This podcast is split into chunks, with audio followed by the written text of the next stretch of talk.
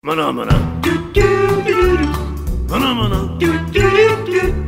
Maná, maná. gravar silêncio uns 10 segundos para poder usar como referência para apagar quando eu estou fazendo os áudios das animações, porque sempre tem é o uivo dela, o barulho da rua, a contribuição do Henrique eventualmente quando resolve imitar o que eu estou falando. Rafael Dourado, autor do Sapo Brothers na internet desde o milênio passado. Bacharel em design, pós-graduado em docência no ensino superior, professor universitário desde 2008, docente do Senac Santo Amaro desde 2010, cartunista, animador, roteirista e datilógrafo. Atuou em produções de programas de TV para Rede Bandeirantes, SBT e Rede Record. Produziu série animada atualmente disponível na Amazon Prime Video. Mais de 300 mil inscritos no canal do Sapo Brothers no YouTube. Ter empresa é isso, né? É, exatamente. A parte mais complicada que eu tive na minha curta carreira de empreendedor era a parte de, de lidar com a burocracia. É, é muito problema. chato, cara. Você para de fazer aquilo que você se dedicou, estudou, para começar a fazer aquilo que você nem sabia que tinha que fazer. O, o Maurício de Souza é, comenta que foi uma instrução que ele recebeu no começo da carreira, que era desenha de manhã e administra à tarde, né? Aham. E o que eu vejo acontecer com boa parte dos, dos profissionais, principalmente da área artística ou criativa, que viram empresa, né, que começam a, a, a, a- atuar como empresários, é que eles acabam deixando de ser os atuantes, né? Eles acabam contratando pessoas para fazer a parte que eles se destacavam, que, que, aquilo que eles faziam, começam a ser gerentes, administrar e tal. Exato. Eu imagino que quando tem dinheiro entrando deve ser divertido, né? Lidar com dinheiro deve ser legal, né? Quando tem sobrando. Mas no geral você migra, né? Você, você- deixa. de- Se bem que tem aquela questão do gerenciar o trabalho também. Que, Ah, não, mas dá uma migrada, dá uma. Você perde um pouco da, da fluidez e da na- naturalidade, muitas vezes, que você precisa num estado de criação. E, e até para chefiar isso acaba acontecendo, né? Porque É. não é mais você que vai resolver. É. Você vai chegar ali e Fazer os apontamentos. verificar o que estão fazendo. Essa parte é bem complicada também. Sempre, sempre sofri muito quando, quando alguma dessas demandas passou por mim. É. Sentar e fazer parece mais fácil, mais rápido. Só que daí te exigem muito em outras áreas e daí você acaba pecando numa coisa que a gente é, que é fácil pra gente. É, e lecionar ajuda nisso, porque a experiência de, de, de dar aula, você não vai fazer, né? Você só vai falar, é por aqui, é por ali, você vai. Quando muito você ser um flanelinha de layout, né? Empurra para cá, empurra para lá, tal. mas você não bota a mão direto, né? Na, na- no trabalho dos alunos. Então, isso acaba fazendo a gente é, ganhar um pouquinho dessa, né, dessa habilidade. Mas ainda assim, eu acho que gerenciar, gerenciar trabalho é, é puxado. É puxado. Vi uns 10 capítulos lá do seu do Sapo Brothers. Eu até falei, será que é. Quando eu ouvi o nome, eu falei, será que foi baseado no, no Blues Brothers? Depois eu vi que não. É, eu- eu sou um pouco mais novo, né? A referência por o nome foi Mario Brothers. Né? Foi Mario Brothers? É, é, uma- o nome foi mais anos 90. É, e nem por conta tanto do jogo, já que eu não, eu não tinha o Nintendo, né? Eu tive o Aham. Master System. Ah, o Master. É, mas é que tinha Alex um desenho, o desenho que passava na. Eu acho que era a Xuxa. né? É, passava, passava, verdade. E eu gostava do desenho. É, tinha, o desenho fazia aquela brincadeira de localização, né? Então, é, eles fa- falavam da Xuxa, falavam do Faustão, né? Na dublagem. E, sim, era um, desenho- era um dos tantos desenhos que passavam. Eu conhecia o joguinho, quando eu vi um joguinho virando desenho e sendo um desenho legal, porque a, un- a única referência que eu conhecia de jogo de videogame que tinha virado desenho até então era um do Pac-Man antigo. Sim. Era verdade. bem esquisitão, assim, eu não Bem. curtia muito. Puta, década de E 80. esse- É, é, e e, assim, Só era aqueles Record, desenhos que não passavam na Globo nem no SBT. É. Então, era até a manchete começar os animes, normalmente eram os desenhos que ficavam naquelas terceira linha, né, da, da- da- os desenhos mais antigos e de menor interesse. né? Tudo bem, tinha uns muito legais, né? Corrida Maluca passava na manchete, na, na- na madrugada da Band, quando abriu o sinal e tal. Pode escrever, pode escrever. É, eu sei que o, o nome, o Brothers, do Super Mario Brothers, e depois, por conta do filme, né, que tinha que os irmãos Mario, e aí era Mario Mario e Luigi Mario, né, Mario virou sobrenome. Isso é uma referência para colocar no nome do Sapo aliás, o filme é bem fraco, né? Putz, grila. Eu, eu curti o filme quando eu vi, É? meio moleque, né, Tá. e eu não revi depois, pra, pra- eu sei que é ruim, mas a lembrança que eu tenho não é ruim, deixa a lembrança lá. Deixa a lembrança lá, é. Se eu for te falar, tem- faz isso, cara. É, tem uma brincadeira no filme que eu usei como base para fazer a narrativa dos personagens, que é o fato de que o enredo do filme é que quando o meteoro acertou a Terra, dividiu a Terra em dois universos. Em um dos universos, a humanidade evoluiu a partir de lagartos, né, e não a partir de primatas. E, mas aí no final gerou humanos normais, né? Aí eu usei essa lógica para criar uma saga, né, para criar um enredo para a história do Sapo Brothers. Né? Ah, não Porque sabia isso. Tem um sapo falando. Uhum. Isso aparece mais em HQ. Eu tenho acho que duas HQs no site que quando tem muito personagem feminino, eu acabo preferindo fazer a história em, quadrinho do que em animação, porque né, falta a, habilidade vocal para fazer voz feminina, embora eu faça isso algumas vezes. E viva a edição do Audition, né? De vez em quando eu pincelo algumas coisas com isso, mas nunca elaboro muito, porque a ideia dos episódios é funcionarem sozinhos, né? Para fazer uma saga apontando muito. Tipo, coloca um elemento aqui ou ali. Tem duas agências, né? Que é a Força de Repressão Opressiva Não Humanos e Afins, a Fronha, uhum. combate toda tentativa de inteligência que não seja humana. Então, tipo, tem dinossauros que evoluíram né, com inteligência. E quando eles estão ameaçando voltar para a Terra, não, a Fronha manda uma equipe para. E no caso, os sapos são contratados da Fronha, porque se é para perder alguém, que seja alguém que a Fronha considera menos. E tem a Ameba, que é a Agência de Monitoramento de Evolução Biológica Alternativa. E na Ameba trabalha os personagens que são animais antropomorfizados que tem lá. Do, mas, tipo, tudo isso tem. Eu tenho uma HQ que é, é Fronha versus Ameba. E eu tenho uma animação que é Monstro do Tédio. É quando eles conhecem a, a agência, né? E aí a ah. personagem que, inter, que, interage com eles é uma vampira, tipo, que seria descendente de morcego, umas coisas assim. Quer dizer, você faz, você faz uma transmídia nesse caso, né? Tem uma, uma, das, uma das animações, foi a Jornada, eu fiz mesmo toda em episódios curtinhos, de um minuto, um minuto e meio, e entre a cada três episódios tinha uma página de HQ. Então, a navegação pelo site, você assistia a animação, terminava a animação, se juntasse as animações todas, as partes da HQ não fariam falta, uhum. mas elas complementavam uma narrativa. É, isso Legal. foi em 2012, eu acho, 2013, por aí. Caramba. É. E, e, foi essa tentativa mesmo de fazer, é, tentar explorar os recursos e tal. Eu estou na internet desde 97. Caramba, velho, faz tempo. Eu estagiei numa empresa que fazia site. É uma empresa aqui de Santo André, é, chamava Regra 1. Era um provedor de internet.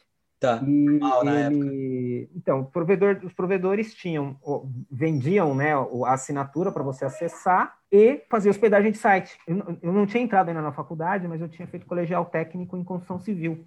Tá e conversa um pouquinho com a área de design, né? Tem um, então total, eu fui total. Fazer, fazer o estágio em web design entrei na faculdade de design com essa intenção. Acabei fazendo design com as duas habilitações e até que trabalhei com um projeto de produto mais para frente, mas brinquedo, tipo, nunca saí muito desse universo lúdico, né? E na época, eu em 97 eu comecei a, a colocar tirinhas na internet. O domínio do Sapo Brothers, né, sapobrothers.com.br, eu registrei em 99, né, completou 20 anos no ano passado. Parabéns. Eu tenho mantido ele no ar, tipo, não com postagens diárias, teve período com postagem diária. Caramba, é, eu tive um.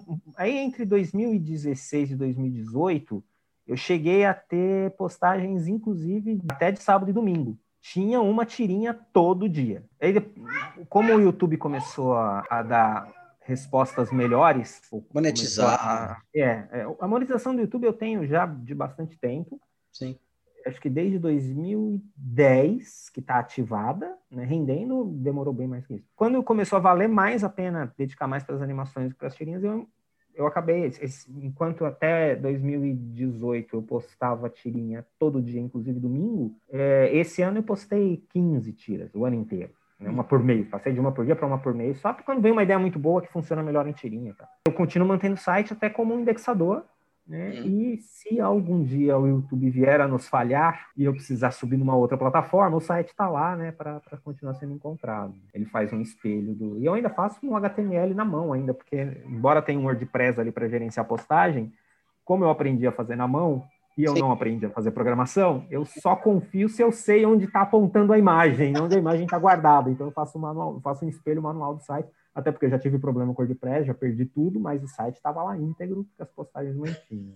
E joguinho em Flash por muito tempo. Trabalhei fazendo joguinho em Flash, inclusive. Uhum. É, não aprendi a programar, mas o Flash não precisa. Não, não, não, ele é intuitivo. Funções, né? Ah, ele é intuitivo. E, então eu conseguia fazer uns ifs, se encostar, acontece tal coisa, fazer umas simulações de videogame de Atari, né? Coisa assim. Sim, sim, sim. Mas eu fiz, eu tive uns, uns 10, 12 joguinhos, eh, demorava muito tempo para fazer. Era uma época pré-monetização, então tinha bastante acesso por conta dos joguinhos, até muito pouco tempo atrás ainda era o número maior de acesso que o site trazia. Mas aquele bannerzinho do AdSense, né? Que não, você precisa Sim. de um número muito absurdo para valer a pena. Né? Sim. A hospedagem na internet tem aquele problema que você paga pelo sucesso, né? Porque quanto mais gente entrar no teu site, mais cara vai ficar a hospedagem. E às vezes isso custava, começava a aumentar o custo antes de começar a dar o retorno. E ainda assim eu mantenho lá o, o sobre do Sapo Brothers está no site, o sobre o autor, então eu mantenho tudo lá até por conta de né, o contato comercial, essas coisas quando acontecem, eu mantenho por lá também. Mas é isso, eu tô ali fazendo desde na internet desde 97, o site oficialmente desde 99. Esse universo criado, a primeira vez que eles foram publicados foi em 93. Nossa. Eu era adolescente ainda, tinha um jornal de bairro, é, que era, tinha uma edição mensal, se não me engano. Tinha lá um espaço para quadrinhos mandei publicar, publicaram quatro. E é legal porque isso já conta como uma data de nascimento, né? Sim, é, sim, de registrar. É. E, em 94, o Diário do Grande ABC publicou uma tirinha, mas foi numa área aberta para leitura. Tá? Mas está lá, tem lá um registro num jornal maior e tal. Nesse, entre 94 e, e 97, eu continuei desenhando, mas fanzine, fazendo ali para mostrar para os colegas do colégio e tal. Uhum. Algumas das coisas eu resgatei para pôr no site, que estavam melhorzinhas e tal. E eu sempre me via como desenhista de história em quadrinho, né? Até, até conhecer as ferramentas digitais, até ser apresentado ao Flash em específico, ao Flash 2 na época.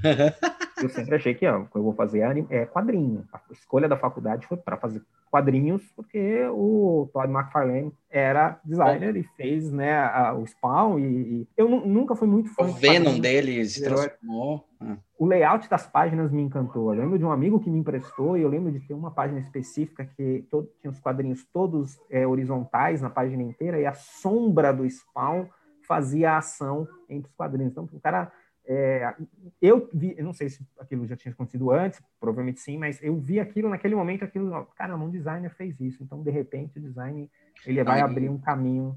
Ele transformou muito, cara. Eu lembro que eu sempre curti muito o Spider-Man.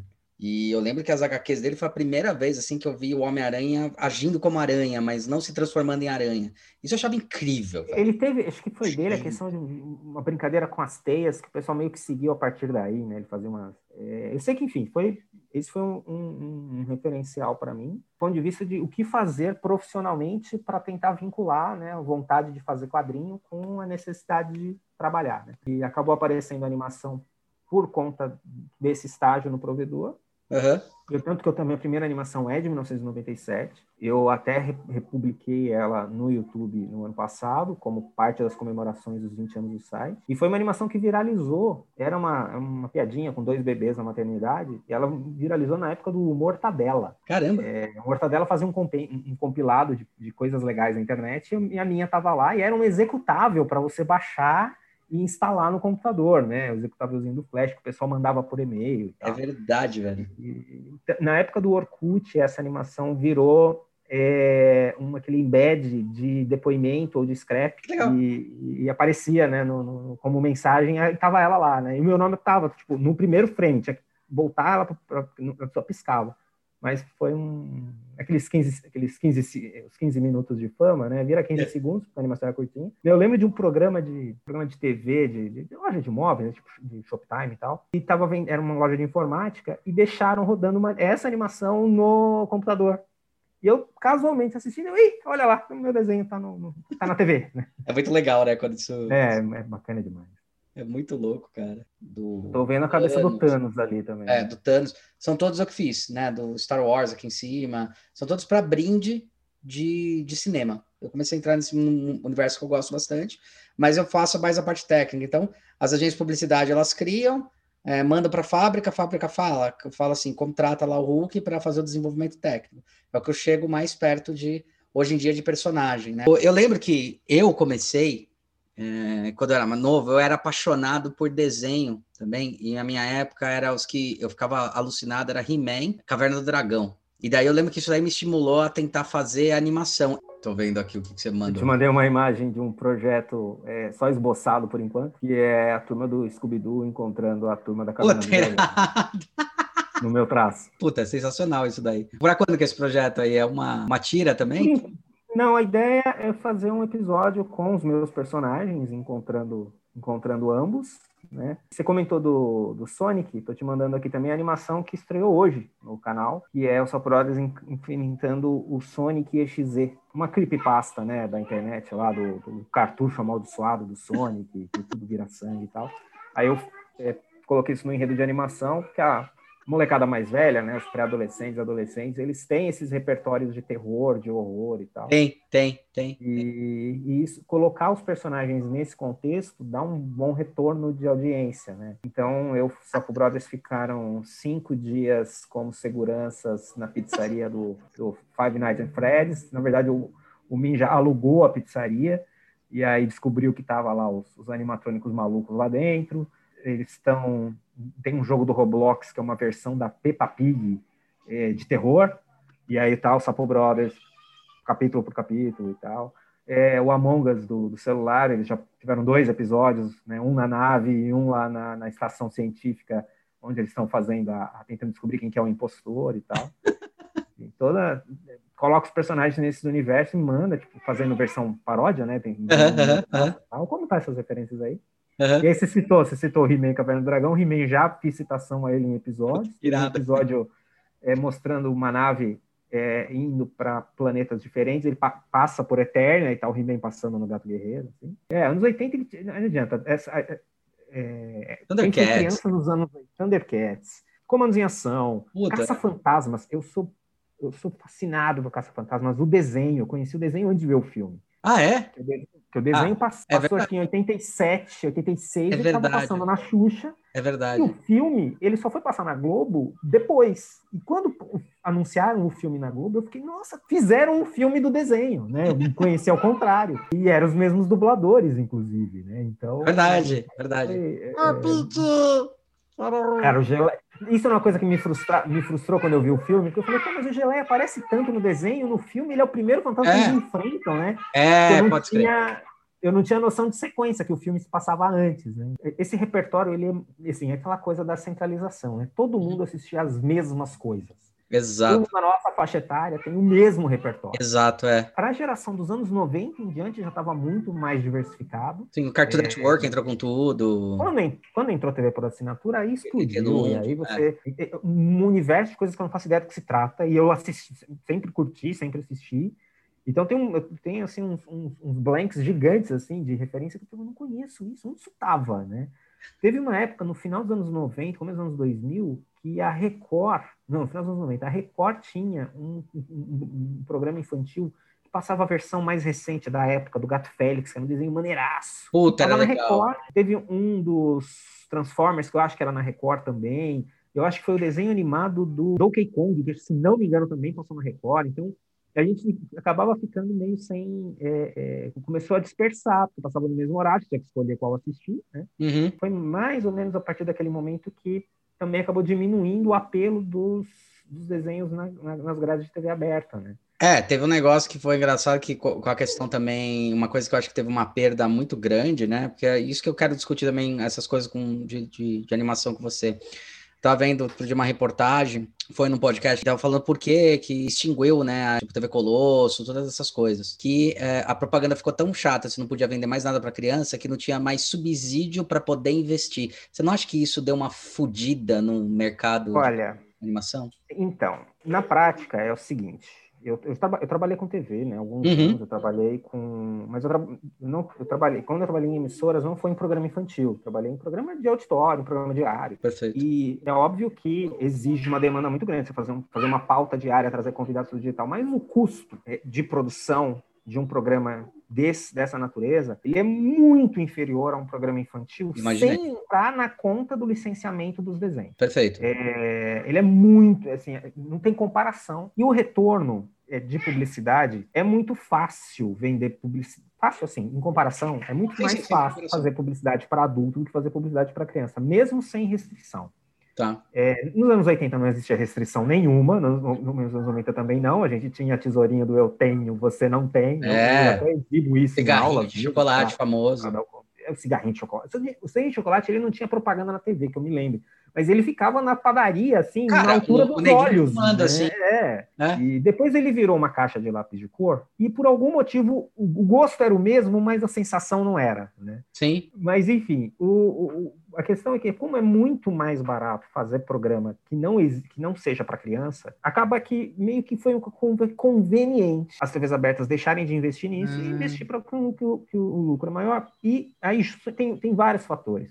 A TV por assinatura, os pacotes mais acessíveis sempre tem pelo menos o Discovery Kids. A, a TV por assinatura teve um boom ali no começo dos anos 2000, justamente desses pacotes, eu acho que era alguma coisa na faixa de 30 reais por mês. Era isso, é. Não era acessível para todo mundo, mas já migrou a parte do público que interessa, que é a parte do público com o poder aquisitivo, que era para quem eles faziam propaganda. Então, quando tirou esse público da TV aberta para ir para a TV por assinatura, onde ele podia ficar assistindo Barney o dia inteiro, ele não precisava ficar esperando, né, os comerciais eram menores, eram mais direcionados e tal, acabou acontecendo uma migração de público e ficou cada vez menos interessante bancar uma, mesmo que a, a, Globo diminuiu bastante também, o, o a, a, própria última versão da TV Globinho era só dois apresentadores falando Isso. com a câmera. E era muito rápido, é, não era a manhã toda.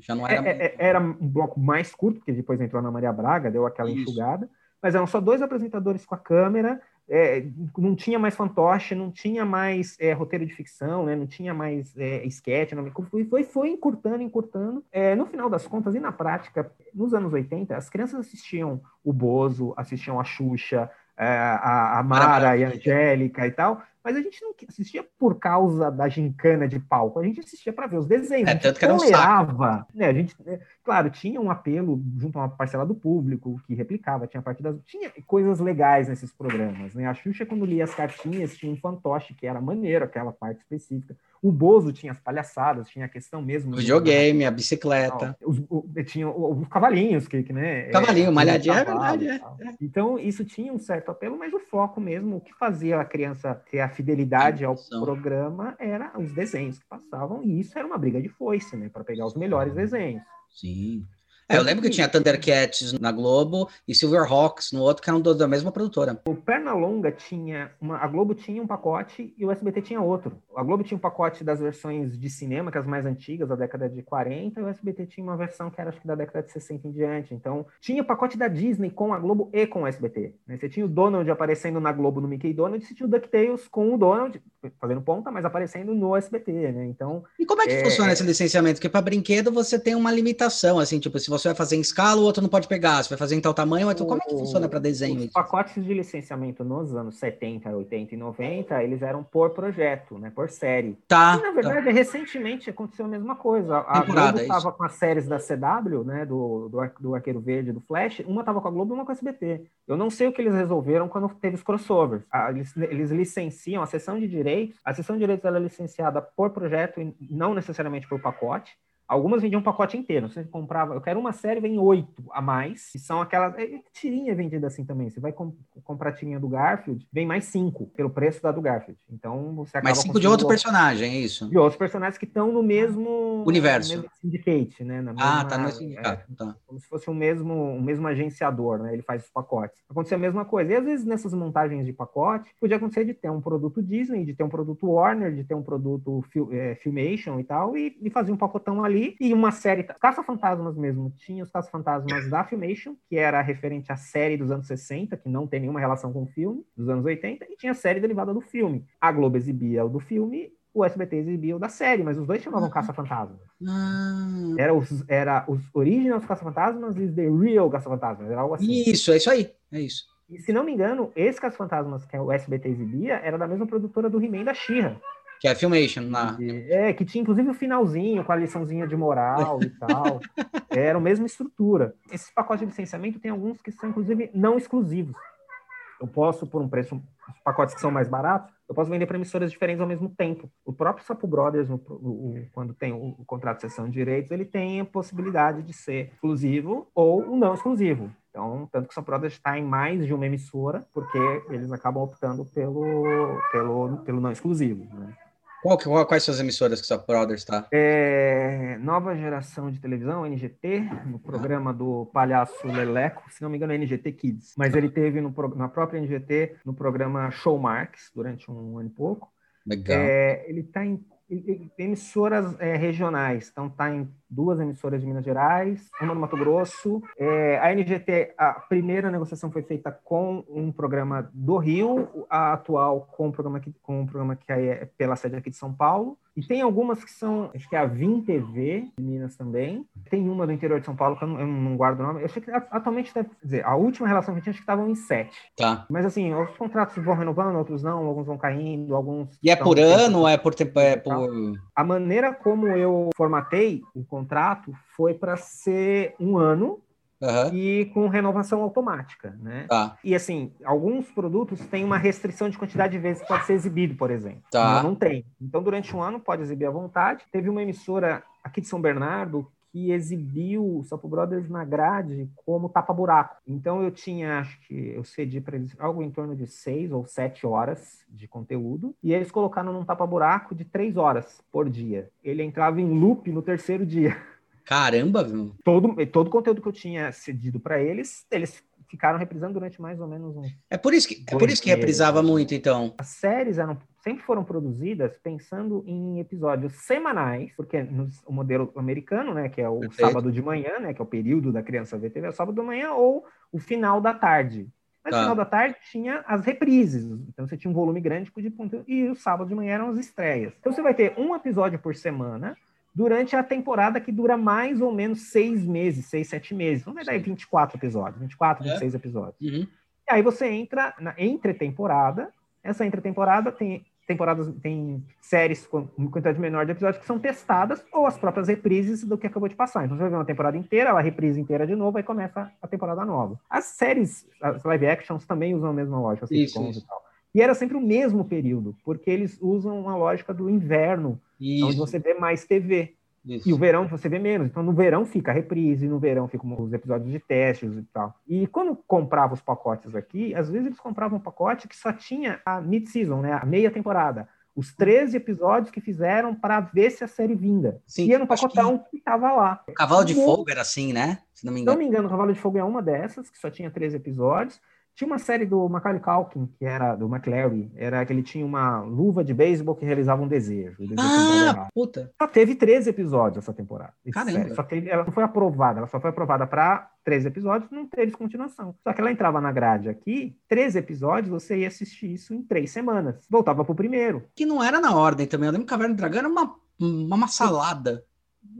Uma questão de época também que não tinha ordem os episódios, né? então não precisava ser em ordem. Porque os episódios chegavam aqui, Caverna do Dragão, com exceção do primeiro e último que nunca foi feito, não tinha nada de um episódio que fazia referência ao episódio anterior. Então qualquer ordem que você visse, isso vale para He-Man, para Thundercats. Pra... É, Thundercats não, tipo, Thundercats tinha uma outra coisa que, que tinha uma continuidade. Uma linha narrativa. Era muito, sutil, era muito sutil, era algo que a lógica de escrever um roteiro para série de animação nos anos 80 e nos anos 90 era eu não preciso ter visto o episódio anterior. Eu, eu preciso, o público que chegar aqui no meio da temporada, eu tenho, eu tenho que cativar o meu público, não importa em qual episódio ele esteja assistindo. Perfeito. Sitcom tem muito essa lógica também. Sim. Séries, mesmo séries de drama, House, os, os Law and Order e tal, a, a, história do episódio você vai resolver ali. Vai ter algum elemento de uma história que está sendo contada, mas não vai ter nada ali que impeça a compreensão e apreciação daquilo, justamente porque é a lógica da grade da TV aberta. Uhum. Eu não sei quando é que o cara chegou. O Stan Lee fazia isso nos quadrinhos, né? Tipo, todo o gibi do Homem-Aranha começava com uma frase explicando o que o Peter Parker foi picado com uma aranha radioativa e desenvolveu os poderes de aranha e, o, é se culpa pela morte do tio. Ele sempre tinha essa introdução para todos, todos os gibis. Verdade, é verdade. E a lógica era, eu não sei qual é o primeiro gibi que o garoto tá, tá, tá, tá, lendo. Ele vai pegar, ele vai pegar uma saga pelo meio. É, já não considerava que todo mundo era heavy user, pelo contrário, todo mundo é novo, né? Então, que, é, que é o sistema do YouTube também, né, de certa forma. Então, é, é, esse é o ponto que é muito anos 80, anos 90, e que graças à nova maneira de consumir conteúdo mudou. Quando eu tinha esse conteúdo de TV aberta, eu, novela faz, fazia muito isso. A novela, se você pegasse uma novela começada, com dois capítulos você conseguia se inteirar o que estava acontecendo, sem muito prejuízo, porque aí, se a novela começar mal, eu preciso melhorar ela. É, hoje é, não é tanto assim, mas às vezes acontece quando a novela está tendo desempenho abaixo, deles fazerem uma semana onde vai acontecer um monte de coisa para para botar mais, mais acontecimento, para trazer mais público e possa seguir daí sem ter que voltar, porque não, Não tinha como, né? Você assistiu que já passou. Abrindo, abrindo até uma adenda disso aí muito legal, tem um cara que trabalhou comigo no IED, é o Bruno. Puta, cara fantástico. Ele trabalha justamente com empresas de pesquisa e tal. Falou que na Avenida Brasil tava tendo um problema de aderência de pessoas. E aí fizeram uma pesquisa, aderência de pessoas, é, justamente porque não estavam entendendo essa questão do capítulo. Aí sabe como é que os caras resolveram? Eles fazem um almoço ou um jantar em família que tá meio que resumindo o capítulo anterior, porque a dona de casa, naquele momento que chega em casa depois que trabalhou o dia inteiro, tá passando roupa e não tá prestando tanta atenção. Então daí eles fazem essa mesona onde estão os personagens principais conversando sobre o que aconteceu. Olha, você lembra o que aconteceu? Esse meio que resumão, assim. Tem uma curiosidade sobre. É, tem um filme, na verdade, três filmes que é o Corra que a Polícia Vem Aí. esse, esse filme, originalmente, ele foi uma série de TV com seis episódios. Ah, é? É. é feito no começo dos anos 80. É Naked Gun. É, é Hercules Nielsen também. Sim, sim. Era a mesma pegada dos filmes, só que né, feito para TV, né? Com jeitão de, de, de, TV dos anos 70 ainda, né? Enlatados. E, e o que, que acontecia com a narrativa da série? O Frank Drebin, ele é o narrador e ele tá falando sério com você. Ele tá explicando, e então eu tive que usar toda a minha sagacidade para descobrir onde estava a vítima. E quando você vai ver, a vítima abriu a porta e deu na cara dele, né? Uhum. Se você não está vendo e só ouvindo, você não, você não percebe. A piada ela não é sonora, ela, ela é sonora e visual. Eu tenho que ter as, as, duas. E a relação do público com TV, principalmente no final dos anos 70 e anos 80, era só sonora. Eu estou assistindo a TV, a TV está ligada, mas eu estou fazendo outras coisas. Então, se eu não tinha uma piada, se eu não entendia uma piada pelo. Se eu não ouvia a piada, eu não entendia que aquilo era engraçado e não funcionou. Quando foi para o cinema, o cinema é imersão, né? O cinema você está ali, mesmo que você está vendo um filme em casa, a ideia do filme é que você está prestando atenção no filme. A recepção do público foi tão boa que teve duas sequências. E, e, aí o pessoal acabou resgatando, redescobrindo essa série depois agora, né? Com, com, com internet e tal. Mas é, essa, essa lógica, a lógica de, de condução de história, a própria novela tem uma, uma, uma, uma construção muito em cima da, da radionovela. Né? A novela começava com um resumo, você repete muito isso. Narrativa, né? A narrativa de série infantil tem muito, eu preciso explicar. É, se, se, se, tem criança como parte do público-alvo, mesmo que o público-alvo seja mais amplo, se eu estou querendo falar com criança, eu preciso explicar é, o contexto se eu vou querer fazer alguma piada, alguma referência mais sofisticada, que não seja algo, claro, se for algo que não interfira na trama, tudo bem, né? É, é, beleza. Agora, se, eu, se, a, trama vai depender da compreensão daquilo, eu preciso explicar. E como é que eu faço isso sem quebrar o ritmo da narrativa, sem deixar chato? É, é um desafio, eu erro várias vezes. E, é, e essa, os streamings mudaram bastante. O assistir pela Netflix, por exemplo, pela Amazon, você vai ver a temporada, a temporada está lá disponível inteira. Sim, né? sim, sim. E difícil, e mesmo quando não está inteira, mesmo quando eles estão fazendo uma vez por semana, ela está disponível inteira pelo mesmo clique, pelo mesmo preço. Né? Sim. Então, dificilmente alguém começa a assistir uma série quando ela, do episódio 4 ou da temporada 2. Né? Quando você chega lá, ele mostra, ó, você não viu ainda o episódio 1, exceto Exato. talvez o HBO Go. Botava o último episódio na frente e não avisava que tinha outros. Ah, é? eu acho que foi ótimo, é ótimo. Eu comecei a assistir pelo episódio 4, sem saber que eu tava vendo o episódio 4. Eu Putz. estranhando, eu falei, mas o que que tá acontecendo aqui? É um dia, uma hora vão explicar. Quando eu termino o episódio, eu vejo que eu tava vendo 4, não, mas enfim. Mas tem um pouco dessa essa lógica de contar a história muda, e isso tá mudando até pra série infantil. Gravity Falls, é, embora os episódios funcionassem independente, a narrativa dele era linear. Sim. Para poder. A, a experiência na série ela era mais completa se, ou, se assistisse episódios na ordem embora os episódios funcionassem sozinhos, com exceção dos últimos quatro, cinco, né, que são todos uma sequência, né, como uhum, se fosse um uhum. filme. É, mas nos episódios, se você visse na ordem, a experiência seria melhor. Padrinhos Mágicos tinha um pouco disso também, mas época é aquela, aqueles truques de fizeram fazer um especial, um, um longa-metragem para a TV, e depois esse longa-metragem virava quatro episódios da temporada, né? Perfeito. Então, quebrava, aí você tinha parte 1, parte 2, parte 3, parte 4. Perfeito, perfeito. Mas essa, essa maneira de fazer a narrativa, o, o fato do, das emissoras não passar na ordem, e isso varia para sitcom, isso valia para live action. É, não perdia-se tanto, exceto, claro, né, séries de, com criança, porque a criança estava crescendo e tal. Sim. E aí, às vezes, você tinha, né? Tipo, o episódio de Natal passava antes do episódio de Ação de Graças, por exemplo. É, é. Mas esses também eram outro problemão, porque quando vai encaixar na grade, chegou lá, você comprou um pacote com 13 episódios e tá lá, um de Natal, um de Ação de Graça. Ação de Graça a gente não tem aqui, Natal a gente só em dezembro o negócio chegou em março. pior, né? É, ação de graças lá é a importância que o Natal é aqui. Então lá é, é muito mais forte, né? E, e, quase toda série tem episódio de ação de graça, ou tem Sim. uma citação, ou tem alguma relevância. O Charlie Brown, o especial, os desenhos do Charlie Brown eram, né, ou de Natal ou de ação de graça. É, é, é. E, e exibir aqui, enfim, né? A gente Halloween, episódio, o, o, episódio de Halloween, quase toda a série tem, série infantil principalmente. É. E, a... e é, só agora, né? Faz o quê? Uns, sei lá, sete, oito anos atrás é que realmente as crianças estão batendo na porta agora para pedir doces. Eu, eu, vejo uma galera é, é, um pouco reticente em relação a isso, né? Por ser uma influência né, cultural muito externa, muito alheia. Mas eu, eu, criança, teria adorado. Eu teria adorado. Cara, é preconceito de adulto, cara. É preconceito de adulto. É muito legal. E, e pra criança não importa. A criança brinca é. de bruxa, brinca de saci. Então, pra criança é. tudo bem. Coloca ali, ela vai, ela vai curtir ver o Thor, um guerreiro cara, norte. Eu ela lembro. vai curtir ver o. Cara, o eu lembro que eu botava negra, na mesma. Eu lembro que eu botava na mesma, na mesma, no mesmo balaio de importância o Maurício de Souza as histórias que eu lia dele, e o Homem-Aranha, que eu tava começando a ler. Faz parte, do, você tá construindo teu repertório e tá tudo junto ali. Tem uma, tem uma historinha do Cascão, ela deve ter uns 10, 12 anos, que ele tá fazendo, ele vai ter um concurso de presépio no bairro. E aí ele vai montar o presépio. E aí ele começa a colocar os bonequinhos no presépio. Aí ele coloca o bonequinho do Wolverine, claro, né? Com aquela brincadeira de nome que eles fazem. Sim, sim, sim. E, e aí ele vai explicando, ele dá umas explicações hiper absurdas pro que ele tá colocando, mas ele dá todo um conceito de como o consumismo tá destruindo. Ele vai, ele faz uma, uma argumentação toda maluca e eles ganham. E quando o apresentador vai dar o prêmio e fala pela ingenuidade da criança que veio. Aí o cara fala uma coisa completamente nada a ver do que ele pensou e eles saem lá com, com um presente, né? Com um prêmio. Esse é um outro exemplo legal. A Turma da Mônica ficou do lado do, do, do, do Pato Donald por anos. Né? Sim. Né? E, e... É, para mim, para minha geração, que é a década de 80 ainda não tinha abertura, que eu era criança, é, se eu, ah, pelo jeito você é um pouco mais novo, né? Você. É, pela minha é, coisa, a Turma da Mônica tinha mais relevância que o Mickey. Não. Porque eu comprava, eu conseguia comprar quadrinho, eu conseguia comprar bonequinho, eu conseguia comprar. Na década de 90, quando começou a ter abertura e vim mesmo os objetos, aí sim, mas aí eu já tinha vivido. Pô, é, qual que era? A estrelinha da turma da Mônica, que é uma estrelinha que fez um puta sucesso pra gente quando era pequeno. Porque era, acho que a procura da estrela. O brinquedinho dela que brilhava e cantava.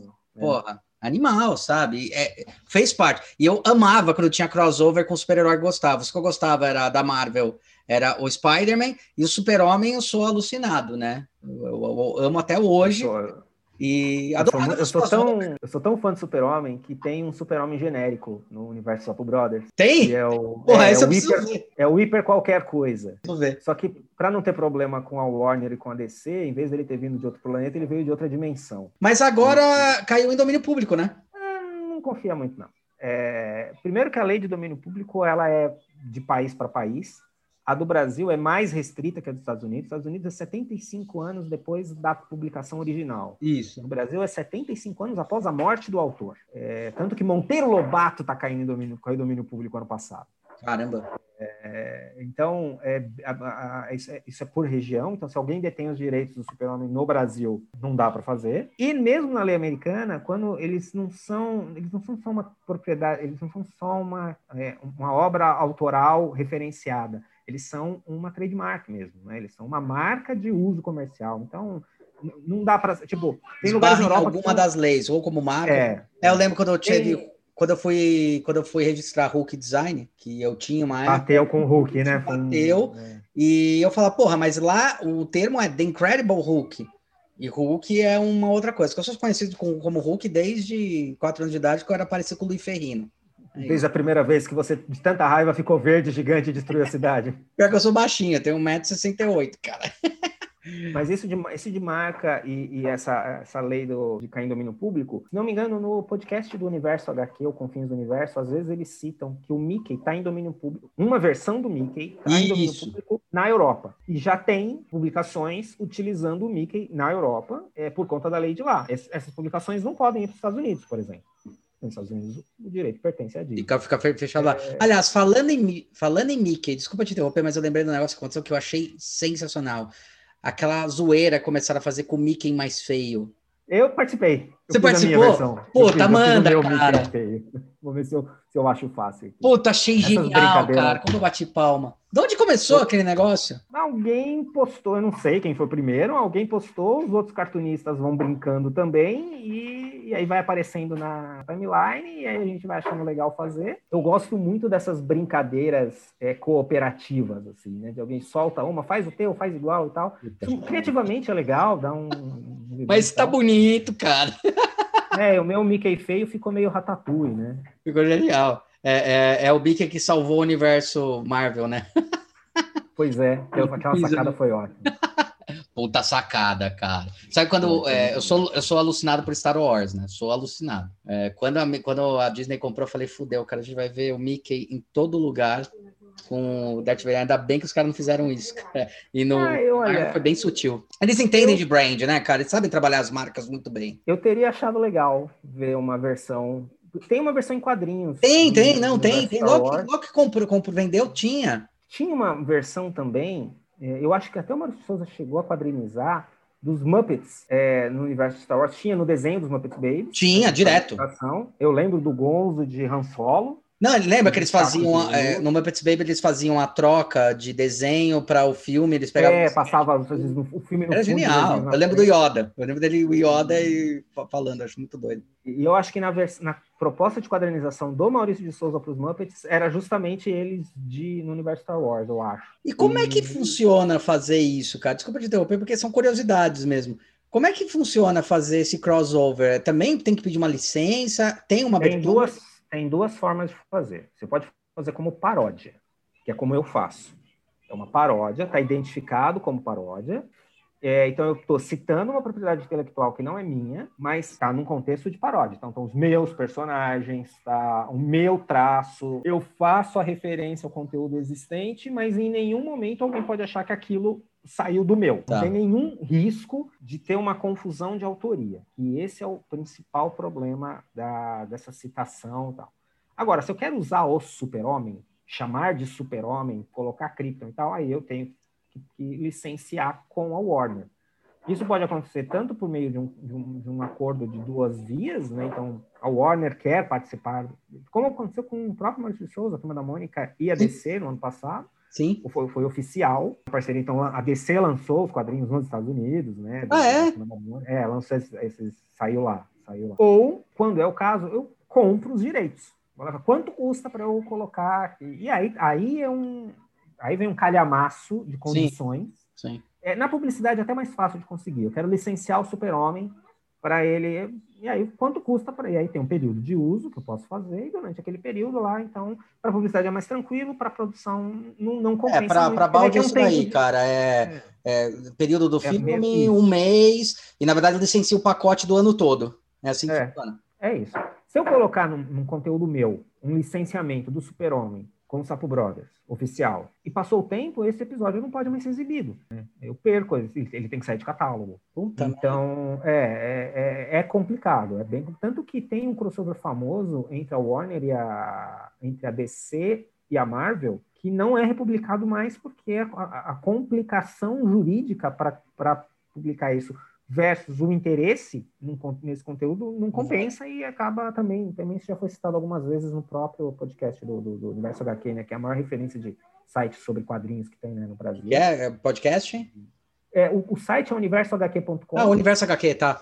E eles têm um podcast que é o Confins do Universo, né? Que eles têm, acho que já quatro anos, né? Debatem algumas dessas questões e tal. Mas é isso, para eu colocar, para eu fazer um crossover, a não ser que eu faça, tipo, eu faço crossovers com outros canais do YouTube, de quem eu tenho afinidade, contato, amizade, né? Então a gente troca Sim. E aí tem, né? É, até porque quando o Sapo Brothers vai aparecer num outro canal, eu faço né, as vozes, né? Quando os outros eles têm que me ceder as vozes. Então faz todas, cara. É, eu, eu não conto com, no momento, eu ainda não conto com equipe. Tem custo e tem parte de gerenciamento, enfim, tem, tem várias questões que eu.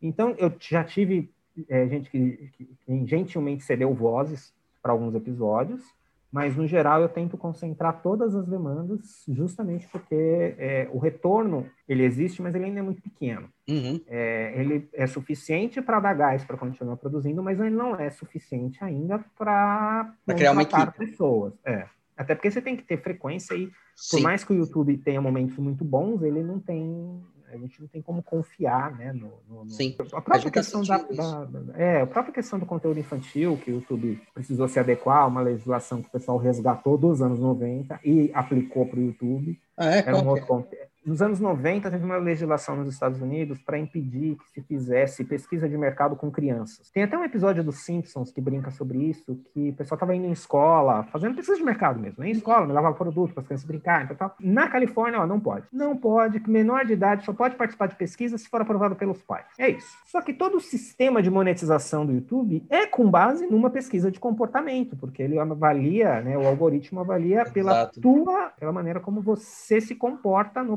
na própria ferramenta ou né, enquanto está logado. Por mais que o YouTube não preveja menores de 13 anos logados na ferramenta, na prática as crianças estão no YouTube logando pelo acesso dos pais, mas o, os dados que estão sendo apurados são de criança. Aí o pessoal, claro que tem, pode imaginar um certo lobby da mídia tradicional e tal, mas o que aconteceu? O Stopin foi um dos, acho que foi o cara da, um cara da Mattel que falou que o YouTube, conteúdo infantil no YouTube, hoje é o que era os sábados da manhã do passado. Tipo, eles podem colocar todos os focos de investimento em propaganda ali, porque o retorno estava melhor do que era o retorno antigo, né, dos conteúdos de TV. Sábado. E isso acionou um, um, um, alarme na cabeça de todo mundo, do, do da, principalmente da mídia tradicional. Falou, opa, peraí, então estão até para lá que está indo os nossos anunciantes. Então o que, que a gente. Né, que, e aí, obviamente, não é, não é difícil achar alguma coisa de alguma legislação, e no caso eles foram nessa. Aí o YouTube se adequou. Essa adequação do YouTube tira o principal sistema de monetização do YouTube, que é o anúncio pelo perfil do usuário. Eu até escrevi um artigo que foi publicado é, num livro de um professor do Senac, né, o professor Luiz, o professor Ivaldo, sobre, sobre conteúdos relacionados à educação, e eu coloco lá a questão do conteúdo autoral e do YouTube. O YouTube era uma panaceia. Você podia fazer o conteúdo que você quisesse. Uhum. Seu público ia assistir o seu conteúdo e o YouTube ia colocar o anúncio. O anunciante não importava que conteúdo tava, que você estava assistindo. Não importava para o anunciante. O anunciante estava falando com você. Em nenhum momento você tinha, do ponto de vista de um usuário leigo, eu tô lá vendo, ah, passou uma propaganda. Eu não tô achando que aquela propaganda tá financiando aquele vídeo, como a gente tem na TV. A TV, sim, a relação sim, é... sim. Não, na, no YouTube não. Ah, tem um comercial aqui, beleza. Esse comercial é pelo meus hábitos. Tanto que você tá lá assistindo o desenho do Sapo Brothers, na época pensado para criança de 8 anos, se você fosse assistir, é lá uma propaganda de seguro de vida. Sim, sim. De automóveis, né? não é. Ou até é coisa é que você acabou de comprar, ele é bem direcionado. É, ele é pensado no perfil de quem tá assistindo, não importa quem. A mídia tradicional é, especificamente, não, não sei é fatiado. Times foi o Washington Post, eles chegaram com a denúncia de que para as marcas, para os anunciantes, olha, você está pondo seu anúncio no YouTube, só que o anúncio está aparecendo num vídeo, sei lá, supremacista branco, de algum desses conteúdos totalmente censuráveis e tá lá, tá aparecendo o, o anúncio lá. O que, que a mídia tradicional foi falar com os anunciantes, olha, o público vai associar a sua marca a esse conteúdo, que era a preocupação da mídia tradicional, que era como funcionava. E aí os anunciantes começaram a sair do YouTube falaram, não, peraí, só não quero, só não quero. Dizem que rolou uma certa pressão do tipo, se vocês não se manifestarem, a gente vai falar sobre isso para o público e tal, tipo, né? É, houve uma, uma tentativa de... Lobby. É, assim, tentando se defender, né? Faz parte, né? O hum. YouTube se adequou na ocasião, Hum. Ele começou a limitar. Foi quando entrou o Family Friendly. Ah, tá. tá. Não tinha. Não quando tinha. entrou essa regra do Family Friendly, todos os conteúdos que falavam palavrão, todos os conteúdos que. É, conteúdo adulto, né? De teor sexual nunca pôde, mas de violência tinha, tinha conteúdo mais 18 e tal. E eles começaram a falar: não pode isso, não pode aquilo, porque senão não monetiza. Ou seja, esses vídeos vão ter menos grana, ou nenhuma grana. Vídeo com menos grana, o próprio YouTube não se interessa em divulgar. Ele uhum. fica recomendando, porque senão o YouTube também não recebe. O próprio YouTube já andou avisando que vai acabar tirando vídeo da plataforma que não monetiza. Tipo, tem custo hospedar os vídeos lá e diz que em um minuto de, de, de vídeo que sobe no YouTube é mais do que um ser humano seria capaz de assistir numa vida inteira, né? Por minuto, no mundo inteiro, né? Então, o YouTube já começou a ter alguns movimentos nesse sentido, de dar uma cortada. Todo o conteúdo começou a se adequar ao family friendly. Já deu uma limitada, uma restringida, porque ah, tem conteúdos inadequados, mas tem público para esses conteúdos, eles vão atrás onde esse conteúdo está. Aí é outra história, é outra Sim. questão. É, quando existe público interessado, o conteúdo vai aparecer. Sim. Aí o Family Friendly meio que infantilizou boa parte das produções, todo mundo foi no garantido, e aí chegou a regra da Copa tendo que ser aplicada ao YouTube, esse COPA, né, que é o órgão lá que, que, que, definiu essa regra, você não pode fazer pesquisa com criança. Peraí, se tem criança usando perfil, você não pode ter anúncio direcionado. Aí eles vão para o anúncio do anúncio padrão tradicional, que é o anúncio de pelo, pela temática. Aí você tem, você tem anúncio da Mattel, você tem anúncio, só lembro da Mattel agora, né, Barbie, Hot Wheels. Mas você tem, enfim, um monte de fabricante de conteúdo para criança essas coisas. Né? Hasbro, é, cinema, tem, teve bastante coisa. Eu lembro que no YouTube Kids aparecia direto o anúncio do filme, do filme de animação da família Adams no ano passado. Enfim, tem. Só que esses anúncios, eles, como eles são muito pulverizados, eles têm lá uma outra maneira de negociar, eles pagam muito menos. Então, enquanto um anúncio por perfil chega lá o CPM de na melhor das hipóteses, no caso dos Estados Unidos, né, chega a 7, 7 dólares, 7, 7, 7 dólares e 50, seria a cada mil visualizações, visualizações. né, você receber. Uhum. É, no Brasil, é 1,52, o melhor, melhor estado. Se você chegar nesse, é 10 centavos, é um décimo, às vezes menos. Então, um canal conseguisse estar tirando alguma coisa na faixa aí, não. Um canal que estava com uma média de um milhão e meio de visualizações por mês, que pudesse estar chegando a mil dólares por mês. Com isso, ele baixou para 70 dólares. Nossa. Com a mesma quantidade de conteúdo. E as regras como são bem restritas, porque a ideia deles é se uma criança se interessar pelo vídeo, pumba, vamos tapar ele como infantil. Então, vai fazer uma análise do filme do Coringa, e não é para criança. Mas o personagem do Coringa tem um contexto onde ele pode ser interpretado como para criança. Esse vídeo seria considerado como infantil, por exemplo. Mas, assim,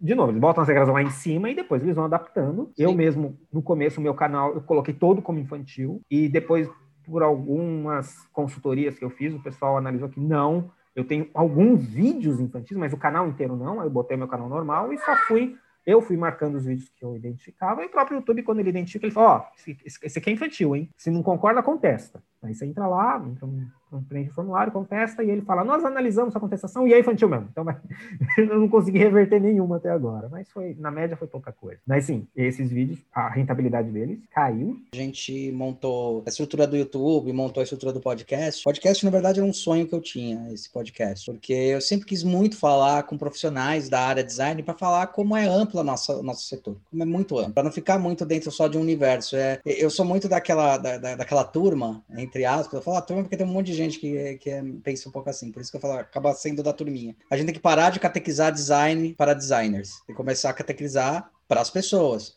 Para quem gente, usa, a gente, a gente pesca em aquário. É, é. Porque era ridículo, assim. É, é, muito o que o Rigueto, na verdade, me ajudou a pensar muito, né? Porque é muito assim, pô, eu vou em evento, aí quem tá na plateia são designers. Então, mas, pô, mas para quem que a gente faz? Faz para as pessoas, faz para as empresas, faz somente design de produto que é um setor mais lento de, de produção, a pessoa tem que estar tá afim de investir, que é pesado investimento para qualquer coisa de, de molde e tal. Então, aí a gente criou o, os canais para isso. Uma coisa que eu queria te perguntar e que eu vi que teve um crescimento muito legal, eu acho que foi por causa do Red Cup, que teve uma, uma queda, uma época de animação 2D. Eu lembro quando isso aconteceu, quando o 3D começou a entrar com tudo, e de repente está começando a ter um retorno muito legal. Aquele jogo Red Cup veio, mas agora o próprio Street of Rage 4 já é feito nesse sistema de animação quadro a quadro. É bom isso, né? Olha, eu gosto mais do 2D do que do 3D, em uhum. geral. É, embora eu gosto muito quando o 2D vira 3D, tipo o último filme do Bob Esponja, visualmente ficou muito maneiro. É, o Snoopy ficou do cacete. A o Snoopy ficou lindo. Aquela técnica específica que mantém o traço 2D muito Nossa, nítido. velho. Tinha uma, eles iam fazer o do Popeye, se não me engano é o mesmo estúdio.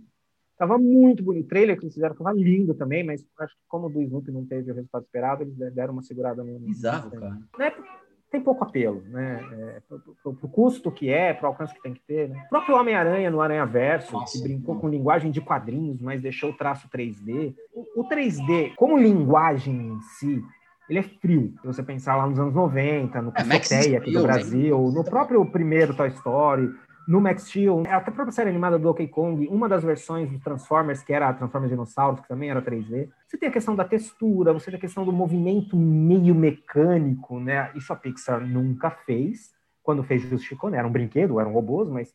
É, é... essa foi a coisa, né? você é, ou insetos, né, que são é, exoesqueleto, eles ficam, né, então dá para ficar também um é. pouquinho. Exoesqueleto, não exoesqueleto é de, mas a ideia então o 3D como estilo, ele obviamente que dependia do avanço da tecnologia para ficar mais é... orgânico, natural. Orgânico. É.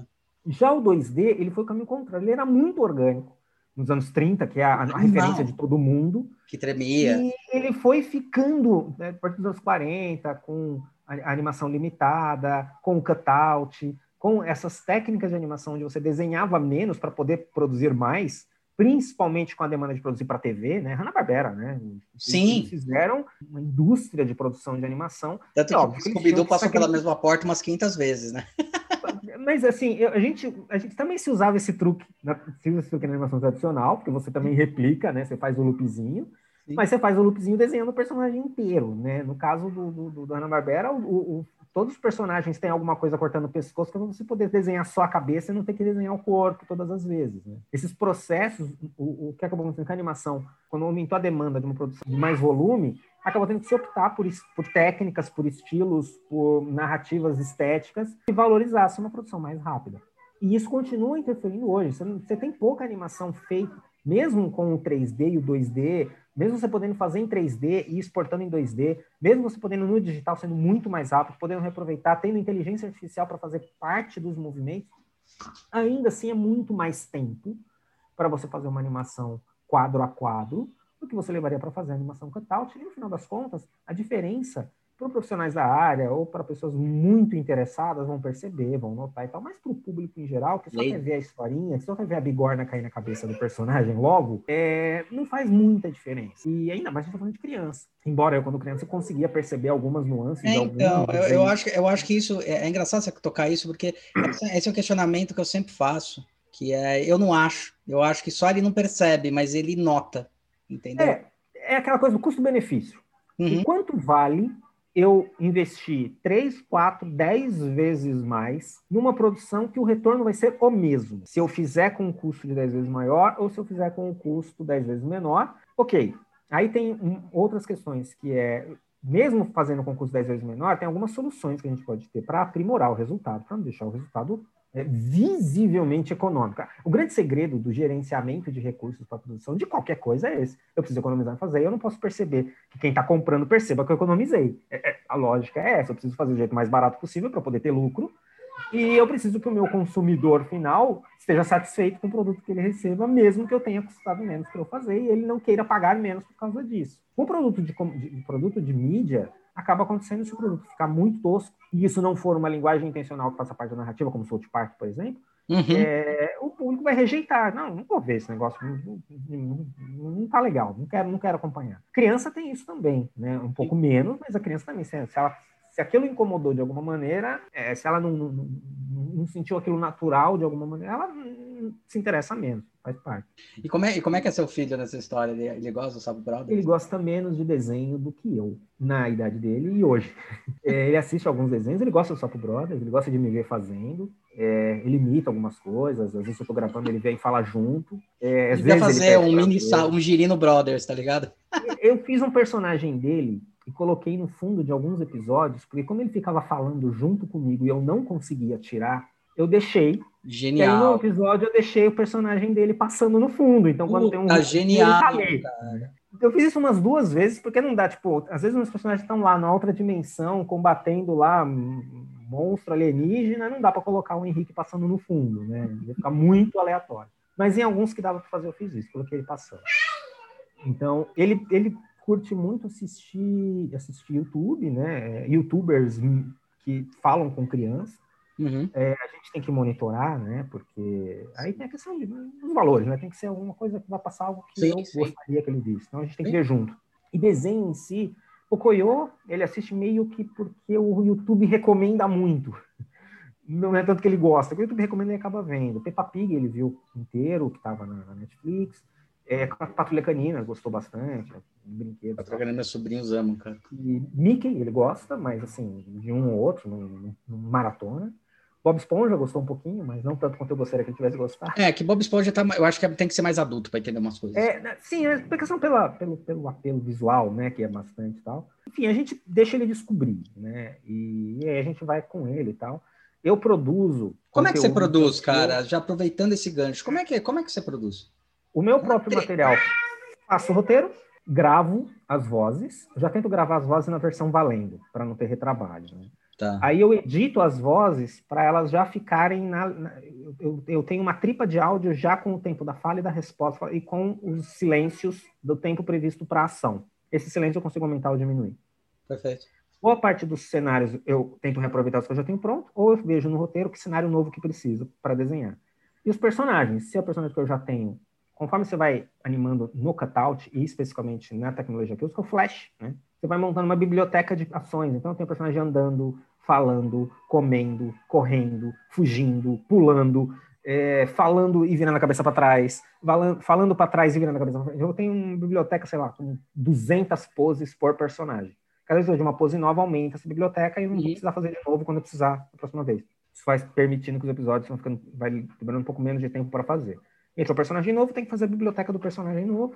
Entrou o cenário novo, tem que fazer o cenário novo. E aí, coloco a trilha de áudio no programa, vou ouvindo, encaixando a sequência pela trilha de áudio quando tem quando é uma, e quando a história muda, aí normalmente eu rabisco as poses no storyboard bem simplificado. Quando eu faço, porque como eu mesmo vou fazer, eu estou fazendo o roteiro, já está o enquadramento pensado. Tá. O storyboard é muito útil quando você vai passar para o animador fazer, né? Sim, sim. É, ele, ele passa entre o roteiro e o animador. Eu sou o roteirista e o animador.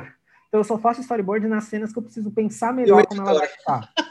E o editor, sonoplasta, e o cara do marketing, o cara do gerenciador das mídias sociais. Isso aí. Então, cara, eu, parabéns, cara. Aí, na hora de montar, né, é, é basicamente a composição e depois que eu faço a sonorização. Enfim, aí eu faço esse processo, monto, aí eu sonorizo, né, é, efeitos e trilha, exporto. É muito simplificado o processo, porque no processo de animação você vai ter, depois do storyboard, um animatic, depois do animatic você vai ter uma pré-comp, aí você vai começar a ter uma equipe fazendo os objetos de cena, uma equipe fazendo cenários que estiverem faltando, uma equipe fazendo as animações específicas para cada pose. Numa animação, num estúdio de animação, cada cena ela é pensada cinematograficamente falando para compor a tela da melhor forma possível e tal. Numa produção mais emergencial, né, essa coisa mais eu tenho que produzir uma animação num prazo muito menor e sozinho, acaba que é um enquadramento que melhor leva a história do ponto A para o ponto B. Então, às vezes, às vezes até eu paro um pouco, puxa, aqui caberia uma coisa mais legal, aqui vale a pena parar e refazer isso aqui e tal. Mas no final das contas, acaba atrasando o cronograma, né? Esse cronograma ele é flexível por ser YouTube e eu não prometo o dia que o vídeo vai estar no ar. Então ele tá Mas é um por semana que você lança hoje? Como é que você está? Nesse ano ficou um a cada 15 dias. Já teve alguns períodos de demorar mais de 15 dias. Mas o ano passado eu estava lançando um por semana. Caralho, velho. Parabéns. Mas é curtos, né? Três minutos. Não, mesmo assim, minutos. cara. E a gente Agora... Lança, eu lanço um podcast por semana e eu edito o podcast e edito coisas do YouTube, bicho. Eu não estou criando nada específico. E no YouTube eu tô falando de 10 minutos, vai mas eu tenho que escolher a imagem, colocar, não sei o que lá. Porra, parabéns, cara, é foda. Não, é, leva, leva um tempo, assim, eu, como eu tenho parte dos processos muito é, agilizados por conta do acervo, né, eu consigo reaproveitar muita coisa, então acaba que fica um pouco mais rápido do que seria começar um projeto do nada. Sim. Mas, por exemplo, esse ano, agora de 2020, eu repaginei os personagens e eu tive que criar toda a biblioteca do zero de novo. Você sabe que você tem que fazer, tenho... tem que fazer um, você tem que fazer um, um, um, um do seu dando um, um coro no Battletoads. Então, Battletoads é uma referência também. É, Na hora que eu vi, eu falei, puta, eu acho que a referência é Battletoads, cara. Mas eles... a, a, as principais referências são os, os Super Mario Brothers, né, pelo nome, tá. e por eles serem irmãos. As Tartarugas Ninja, porque né, foi o desenho que eu adorava, ele estreia em 90. Nossa, a gente não falou Tartarugas Ninja, cara, era animal. É, imagina, tinha um, tinha um personagem com o meu nome e era um personagem legal. Isso criou uma identificação imediata para mim. Eu adorava o desenho por causa disso. É verdade, é... cara. Teve uma, uma revista em quadrinho, a revista Turma do Alegria, que ela foi publicada nos anos 80, e ela era como se fosse a revista Recreio. Tá, tá, tá. ah, lembrei. Tá, tá. Era tá. A herói depois, assim, que virou tá. herói depois. É. Eu acho que não, acho que ela. Não, não é, que virou herói. Ela, ela era, é o mesmo estilo. É, é, é ela era para criança, ela tinha. A, a, página do meio era um joguinho de tabuleiro onde você recortava o dado para montar. Eu lembro. Tinha curiosidades e tal. Nossa. E ela tinha um personagem de quadrinho chamado Han, que era um sapinho criado pelo Salvador Messina, que é cartunista e animador. E eu adorei aquele sapinho quando eu vi. E eu comecei a, a copiar aquele sapinho. Eu desenhava aquele sapinho direto, porque eu achava o desenho do sapinho legal. E quando surgiu as tartarugas ninjas, eu falei, ah, eu vou botar esse sapo de ninja também. E comecei a fazer o sapo ninja a partir dali. Mas isso estava o quê? Na quarta série, quinta série, 10, 11, 12 anos. É isso aí. E eu continuei fazendo. Quando eu. Toda criança que desenha ouve, você já tentou trabalhar no estúdio do Maurício de Souza, né? Todo adolescente, né? Sim. E eu tentei, né? Eu, o que que eu mandei um desenho dos Sapo Brothers pro, pro estúdio, eles me re responderam com instruções do que, que, eu deveria fazer se eu quisesse trabalhar lá. E eles me passavam, tem que fazer no nosso estilo, fazer isso, fazer isso, fazer isso. Eu fiz, mandei, mas imagina, 14, 15 anos, o traço não tinha, não tinha firmeza suficiente. Maturidade, né? Não, não, não é. mas falaram, ó, continua aí praticando aí até ficar bom. Só que naquele momento eu já tinha criado algo meu. Eu falei, ah, quer saber? Se eu conseguir fazer o meu? Porque eu já tinha acesso a fanzines, já tinha acesso a, outros gibis de banco. Falei, ah, de repente eu consigo fazer o meu, né? Continuo como fã da Turma da Mônica, continuo até hoje com a assinatura do gibi tudo. É, você e o Euclides, o Euclides é outro fanzaço também. Contou cada história legal, cara. Não, eu sou, eu sou fã demais, cara. Eu tenho, eu tenho aqui um, uma situação onde eu pude conhecer uma pessoa pessoalmente, que é assim, é, um, é, um, é uma estátua de honrar o mérito, né? Mas eu fui fazer as minhas próprias, contar minhas próprias histórias, meus próprios personagens e tal. E acabou que alguns aspectos, eu alcancei um, um, até que um, tive algum alcance, né, com o site, porque numa época que tinha pouco site infantil, então Sim. meu site foi recomendado junto com o site da Turma da Mônica, né, na revista da uma revista da Folha de São Paulo, que era Sites em Revista, lá em 2001. Lembro, lembro. É, tinha uma revista chamada Revista da Web, que Isso. sugeria o meu site e na página do lado sugeria o site do Simpsons, sabe, tipo, é, a internet teve essa coisa muito legal de popularizar é, você tem animação do Cartoon Network, que tem canal oficial no YouTube, o canal oficial do YouTube não tem o mesmo número de acesso que canais que são feitos sem estar na TV, né? Sim, sim. Então, tem essa vantagem do, de conseguir alcançar, achar onde está o seu público sem passar pelo crivo e pelo custo que envolve ter uma mídia centralizada. É que limitava muito, você tinha que ter achado. É... Cabe, né? Não tem jeito. Eu preciso. Tem um programa infantil, um mesmo que tivesse três horas e meia de duração. Quantos desenhos cabem em três horas e meia? No YouTube cabe muito mais, né? E a criança faz o, é o, o repertório dela. Cara, que legal. Dourado, a gente tá aqui há uma hora e meia, cara. Eu ficaria mais uma hora e meia falando com você, porque tá muito animal e eu sou totalmente alucinado. Aliás, eu comprei o livro do Senac, logo que eu entrei lá, a primeira coisa que eu comprei esse livro de animação. O manual de animação? Nossa, cara. É, o Roger Mas... Rabbit é o filme da minha vida. É o Puta filme meu. que mais me marcou. Eu tinha ah, é? 10 ou 11 anos quando eu assisti no cinema. Eu fiquei tão maravilhado por aquilo. Assim, para mim aquilo era tipo, isso é verdade. O desenho existe, ele vai sair dali, você vai tacar bigorna na cabeça dele e tá tudo bem. Depois, estudando sobre o filme, sobre tudo que ele representa para a história da animação, o que ele mostra da história da animação nele, a sacada do que mata um desenho, seu preparo químico que era usado para limpar o acetado. Isso é uma coisa que eu não percebi quando eu era criança, eu achava bobo. Eu até falava, gente, mas vou matar um desenho com, com, com, detergente, que coisa besta. Quando fui ver que não, o caldo era o que limpava acetato, tipo, ficou, cada vez que eu descobri alguma coisa nova sobre o filme, me maravilhava mais, né? E os curtas extras que fizeram de divulgação, tem três curtas né, naquele mesmo, mesma história, enfim e o, o, diretor de animação do filme né, ensinando a animar. Né? O, o, o, original sempre foi uma referência, né? ele é, ele é né, o kit de sobrevivência na animação. É, é. Eu achei uma pena não terem conseguido traduzir isso de uma forma que pegasse esse impacto, né? mas manual de animação é bom também. Mas é bom. E, é chegar no nosso idioma, né? Tipo, muito acessível e tal. E não, cara. o meu aqui também. Eu lembro que eu entrei, e, bom, fui dar aula no Senac, sabia que sempre pegava livro lá. E dar aula é minha segunda profissão, né? Eu me apaixonei por dar aula e decidi seguir essa carreira também. Quando eu entrei e vi, cara, que foi, acho que foi 70 reais, porque eu sou professor, eu falei, ah, você tá brincando? É esse aqui? É? Eu falei, quase que eu levei dois, tá ligado? Tem ele mó, fico mó feliz, cara, de ter. Puta, bacana, cara. Nossa, foi muito legal, cara, bate-papo. Espero que você tenha curtido também. É, é, obrigado, agradeço, cara, né? por disponibilizar. Obrigado por. Eu quero ver se eu converso mais, a gente conversa mais, porque eu sou alucinado por animação. Você falou de animação que mistura isso. Eu não lembro o nome do desenho, mas eu lembro que era um desenho de uma menina que ela encolhe, e daí ela era um personagem desenhado. É antes do Vacilado para Hard Harriet. Ela encolhe e fica no jardim dela, da casa dela. Isso tem cara de uma animação que passava na sessão da tarde. Isso. Nos anos 80. Isso. Foi a primeira vez que eu vi misturar com filme. Muito provavelmente indica que é dos anos 70. Não, acho que é, eu acho que é 80, porque era muito novo. Depois veio uma cidade para Roger Rabbit que assim, pegou isso e fez assim, porque ali é. era a menina, eu não lembro o nome da menina, era uma menina ruivinha, acho e ela, ela era é, filme normal, né, live action. Aí quando ela encolhia, virava animação. E daí ela ficava no quintal. Ela era, eu acho que, o único personagem de animação, desenho.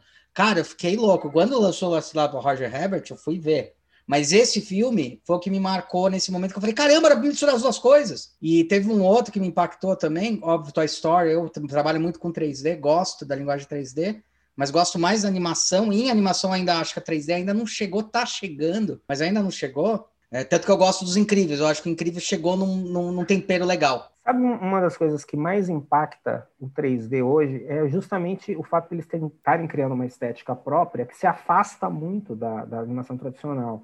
Mas os que vão mais próximo, a série do Era do Gelo, ela encosta muito pelo Verdade. estilizado dos personagens e pela movimentação. Madagascar. Madagascar. A, DreamWorks faz, a DreamWorks vai muito mais nesse caminho de brincar com o estilo e, e, fazer os personagens tomarem na cabeça e achatar. Eles, eles têm uma pegada mais Warner, né? Na, na, mais Looney Tunes, na maneira como eles conduzem é os pinguins, né? Eles têm um pouco mais... Só que tem essa brincadeira, mas tem ainda uma tentativa de dar uma cara de 3D. Tem uma série dos Looney Tunes no começo dos anos 2000, que eles fizeram os Looney Tunes em 3D. O Coyote e o Papalégua, acho que tem três episódios, e o Coyote com pelinhos, o Papalégua com penas, é lindo, é lindo.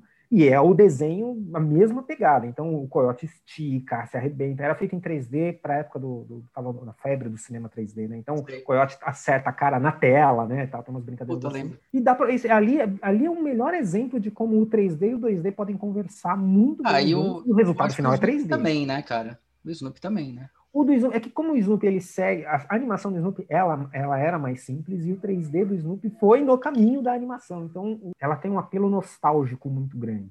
Eu acho que é por isso que talvez não tenha feito e... tanto sucesso, fez mais sucesso é, e, velho. E menos, é, menos Os sobrinhos não se encaixaram no desenho. Se você localizar o trailer Popeye 3D, ali você vai ver um caminho que mais próximo desse caminho desses, desses curtas do, do, do da Warner. E, e aí você vê que ali seria um filme maneiríssimo, sabe? Desenhos que você acha. Desenhos hoje que você acha fudido, assim, muito legal. Eu não tô falando de é, desenho de animação, por exemplo. O que você acha, Irmão do Jorel, que é o um negócio que eu tava Olha, tecnicamente falando, é um critério. E o quanto, de ponto de vista de entretenimento, os produzidos no Brasil, Irmão do Jorel, o Oswaldo, o Pinguim, esse, o, é, é que esse ano não está mais sendo produzido, mas o Carrapatos e Catapultas, o Tromba Trem, foi um projeto entre a TV Cultura, é, que, que, viabilizou alguns projetos e tal, e teve esses dois que é, esses são de cabeça os que eu lembro que eu mais paro para assistir, que eu vou curtir o que está sendo exibido ali, né, como narrativo. O Irmão do Jorel tem a vantagem que eles, eles criaram uma estética própria de anos 80, mas que fala com o público que não é daquela época e com o público daquela época, que é assim fantástico, sabe? É, um, é primoroso em tudo. A equipe de roteiristas dele é, é, é, é, excepcional. Tem cartunistas muito bons trabalhando ali. Tem a galera da TV quase, né? Que são quase um novo Midas, né? O que eles encostam virou ouro, né? Tipo, quase tudo que eles fazem gera um, estradalhaço. É, é, um produto muito, muito bom. Mas a gente está com muita coisa boa em produção nacional. É, o, o Oswaldo, por exemplo, é um que, que já teve produtor do Oswaldo lá no, no Senac, né, conversando com os alunos, e, e, é maravilhoso o que eles fazem. O nível de piadas que eles colocam é muito bom. No geral, o que eu gosto, que eu tenho acompanhado, assim, aí de novo, tem um elemento saudosista, já foi cancelado, infelizmente, é a nova série dos DuckTales. Ficou maravilhoso. Eles repaginaram, atualizaram, Deu até uma enfeiada, porque eles não estão mais com aquela construção do, do, princípio do volume no desenho. O desenho está tá chapadão, conversando muito mais até com traço de quadrinho. Mas a maneira como eles fizeram, o movimento, a, a narrativa, a própria estilização, o roteiro e tal, tipo, tá maravilhoso. Eu tava, eu tava a melhor série que eu estava acompanhando em qualquer critério. Né? Pode falar animação, live action, era essa. Por conta de, de roteiro, principalmente, tem o Rick Morty, né? que já ah, foda, é. foda, foda. O, eu gostei muito do Final Space. Final Space, porra, cara, é muito bom. A primeira metade da primeira temporada é, é, é irretocável. Depois é. eles acabam virando, virando uma série né, mais densa e tal, mas a primeira temporada a que você tinha o personagem. a primeira eu vi umas três vezes, a segunda eu vi uma só. Até metade da primeira tá, tipo, tá a série perfeita. Depois, quando eles dão muita importância pro protagonista, perdeu um pouco para mim, assim. Eu gostava mais, por exemplo, de ser um merdeiro mesmo, né? Desentendendo com aquele robô. Bom, Gary. Maravilhoso. Gary! Maravilhoso. Aí botaram o Gary no outro corpo também, eu fiquei puto, cara, quando botaram ele no outro corpo. Tem uh, uma recente também da, do criador do Apenas um Show, que é, em português ficou Não Tenho Maturidade para Isso, Ficou bem legal. Ficou bem divertida. Tá na Netflix, uma temporada, são oito episódios, curtinho, bem bacana. É o próprio Apenas um Show, Hora de Aventura, né? Que são é, Gumball. Gumball, para mim, assim, é um, um visual, aquele visual maluco misturando tudo. Tem 3D, tem 2D, tem 3D simulando tem 3D simulando. É, tem o cenário hiperrealista simulando live action. Tipo, aquilo é muito bom. É, o roteiro é apuradíssimo, aquilo é muito maneiro. O próprio Gravity Falls, né, que eu já citei também. Sim. Série curtinha, duas temporadas, redondinha. É, eu na verdade gosto de, uma, de umas até mais escrachadas. Adorei, adorei o Police Paradise. Cara, esse eu assisti dois episódios. Cara, é mas, muito... é, é, Tinha é, o Brick, Brickleberry. é bem mais. Cara, foi... É, é, é, a Netflix tem umas, tem umas bem legais. Tem uma agora que acho que ainda não estreou no Brasil, que é de Star Trek. Parece feita até pelo McFarlane do, do, do Family Guy que é ah, tá. Lower Decks. É, parece feita por ele porque o nível de humor é próximo, mas ele fez a série dele de Star Trek, né? Que é a, a...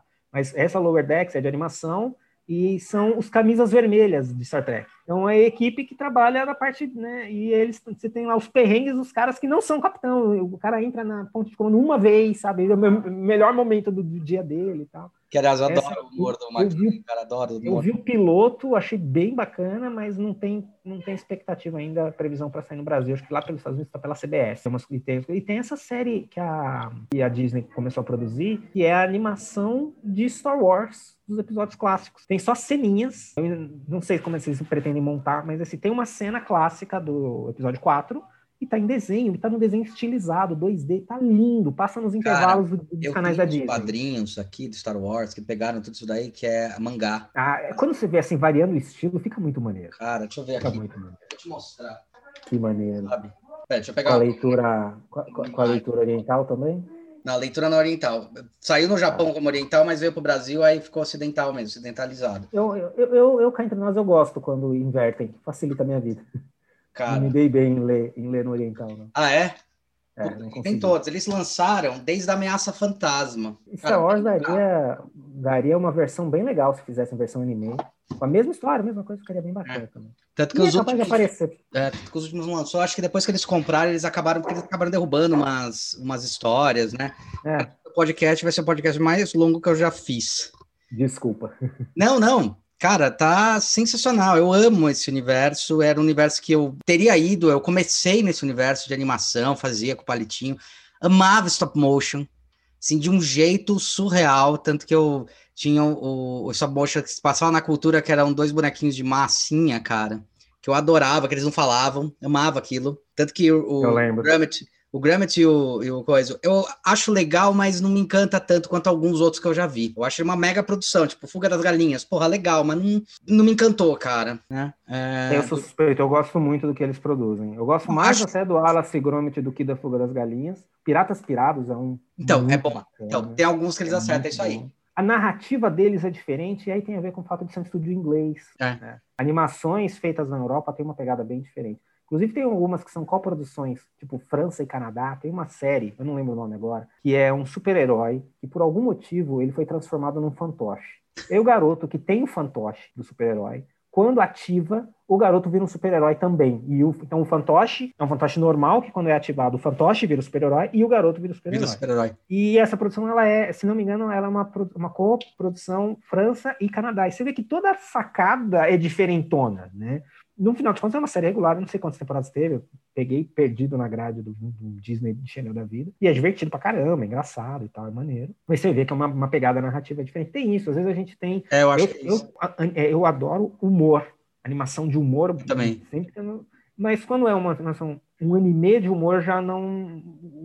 A ritmo, o ritmo narrativa, a maneira como eles fazem o Tex Avery deles, né? Que é fazer a cabeça ficar gigante e tal, não, não consigo acompanhar. É muito oriental, é. Oriental é, demais. É, é. Você tem uma molecada que adora, uma molecada brasileira que adora e tal, não sei o quê, mas vai. E que acabam não gostando do, do conteúdo que a gente tem mais americano, né? O, o, essa pegada mais animaníaca e tal também.